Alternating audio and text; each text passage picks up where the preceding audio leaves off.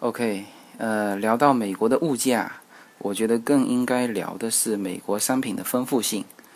呃，我还是做一个三方的对比吧。嗯，就是中国、澳洲和美国。那其实美国商品的丰富性是这个最高的，那中国其次，那澳洲商商品的丰富性是最低的。那么，呃，这个呢，我觉得澳洲的商品丰富性低和它的人口有关系。嗯，呃，就是叶子的姐姐一家在澳洲的布里斯班，那当时他们刚刚移民过去的时候呢。呃，他们说过一句话，就是，嗯，就是他们家穿的鞋在他们的那个小镇是最高档的鞋。呃，然后他上学的，他打开的这个笔记本电脑是是他全班最好的笔记本电脑。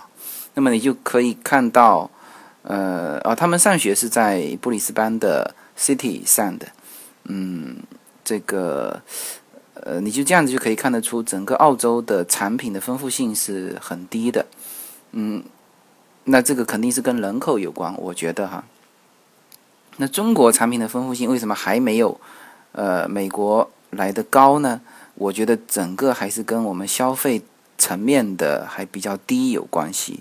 也就是说，我们很多东西是产品也不丰富，品种单一，但是呢。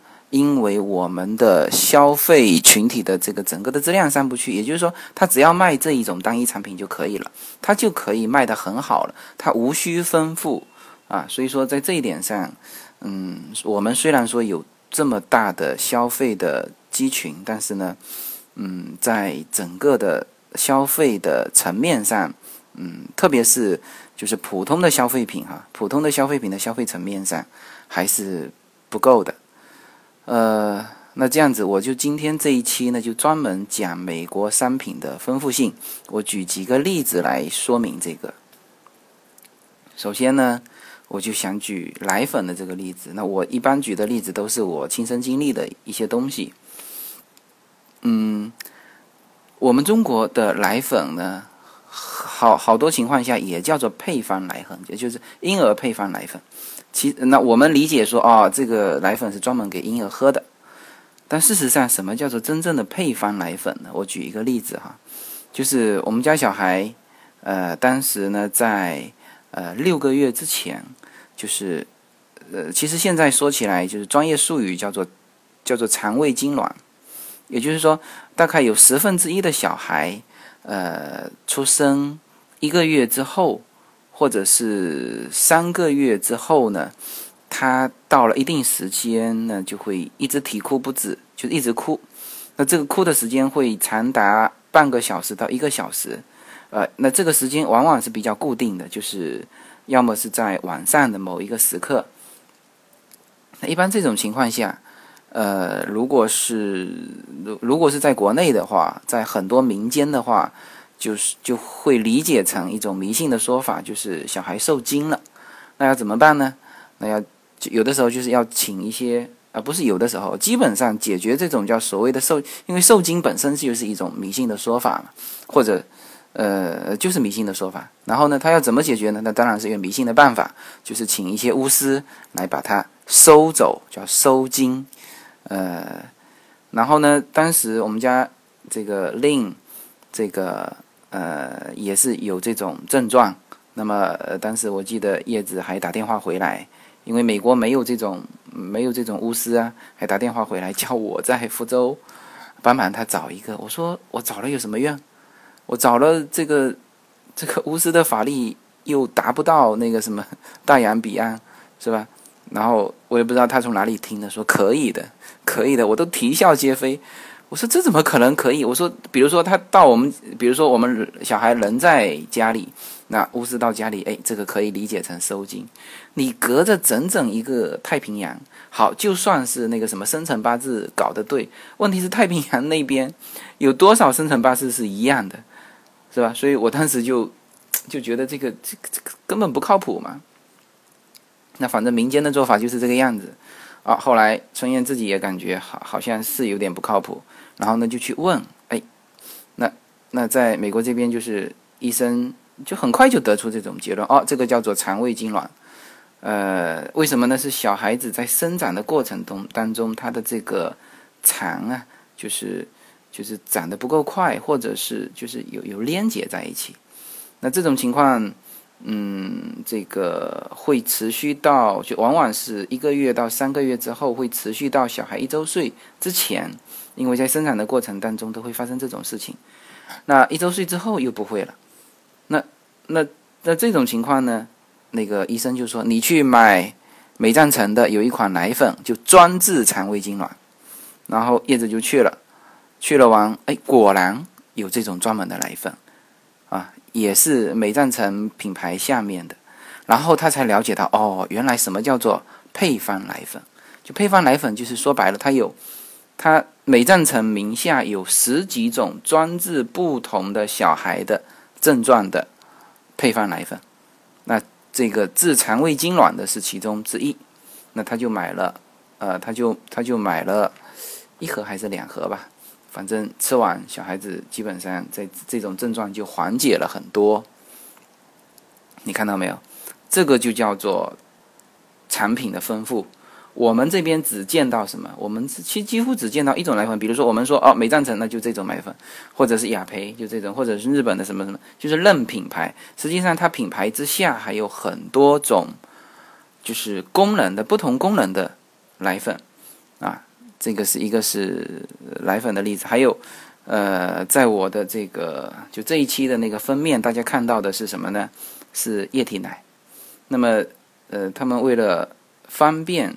这个这个这个小孩子喝这种液体奶，它实际上上面有一个呃专门配的一次性的那种，嗯，就是盖，就是直接旋进去，它就变成了一个奶嘴，就是有一个奶嘴就直接咔嚓装进去，然后就是这种常温下就直接可以塞给小孩喝，喝完就扔掉。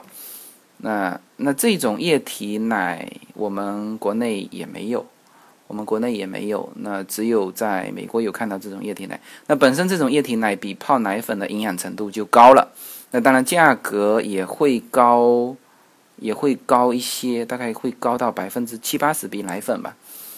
那问题是这样子类比起来，其实美赞臣运到国内加上七七八八的费用，其实也差不多是液体奶的价格。所以说呢，呃，像这种东西。它，它也是一个产品细分。那，呃，那我熟悉的还是小孩的领域吧。我再说一个，比如说婴儿推车。那我们这边的婴儿推车，当然这个跟中国的国情有关哈。就是我们的婴儿推车都是一个人的嘛。你去看一下美国公园里面的婴儿推车，是各种各样。当然他们往往有的是家里有两个宝宝、三个宝宝，那就会看到什么呢？就就特别多的是两个宝宝的，比如说并排的，啊，一辆推车推两个宝宝的，那这个两个宝宝，他也有考虑到一大一小啊，那就有的是一上一下啊，那那像我们家买的就是呃这种灵活支架的，什么意思呢？就是嗯，就是正常的一个推车啊，那这个呢，呃后面可以加装一个脚踏在上面的，那这样子等于是。呃，二宝就可以躺在前面的推车里，大宝呢是站在后面的支架。那你一推，他站在后面的支架也也跟着走嘛。那这个是呃一个组合。那还有一个组合就是就是婴儿的篮子可以直接安在那个推车上。那这样子呢就是嗯嗯，然后这婴儿这个篮子从推车上拆下来可以装在哪里呀？可以装在汽车上。啊，就是通用的，就是它那个安全座椅和这个推车的这个交接的这个这个这个这个键是通用的，还可以装在哪里呀？还可以拆下来，就是超市超市的那种推车上面，它的这个部件也是一样的。你从这个这这个安全座椅上拆下来，就提溜着那个篮子，直接可以安装到这个超市的那个车上去。所以说，他们一个是产品很细化啊，另外一个呢，它的它就替你用户考虑的非常多，然后整个社会呢，嗯，很多东西在部件上又是标准统一的，所以你很好用啊。那么这个呃一个这个是推车了，然后你去，我曾经在我的呃博客上拍过呃美国的各种各样图。那个推车的照片，哇，那真的是琳琅满目。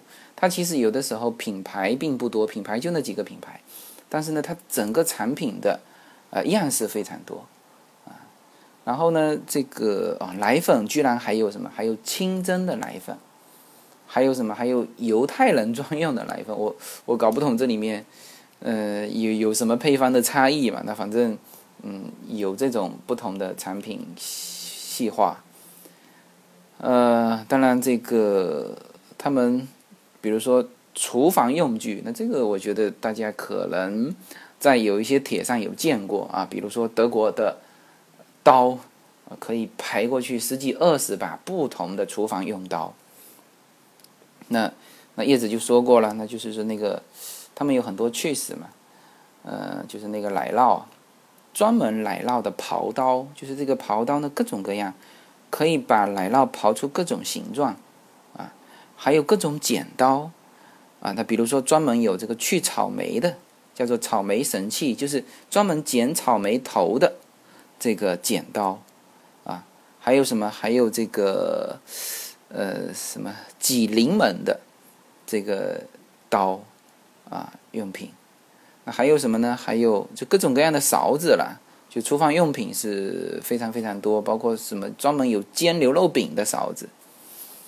嗯，我还看到有那种，就就连垃圾桶它的这个，我们的垃圾桶无非是有盖没盖，大大小小。它它还有一个专门的垃圾桶是什么？专门扔小孩的纸尿裤的，就是它扔完进去，就是空气也透不出来，就密封性很好啊。所以说这个是。呃，美国的产品细分非常非常多，呃，这个很多很多东西在国内是看不到的。那我想，那现在其实国人也很悲哀了。其实花的钱啊不算便宜，但是得到的东西呢却不如外面的丰富。那其实我们整个市场是很大的，呃，这个我觉得接下去慢慢的哈，就是我们。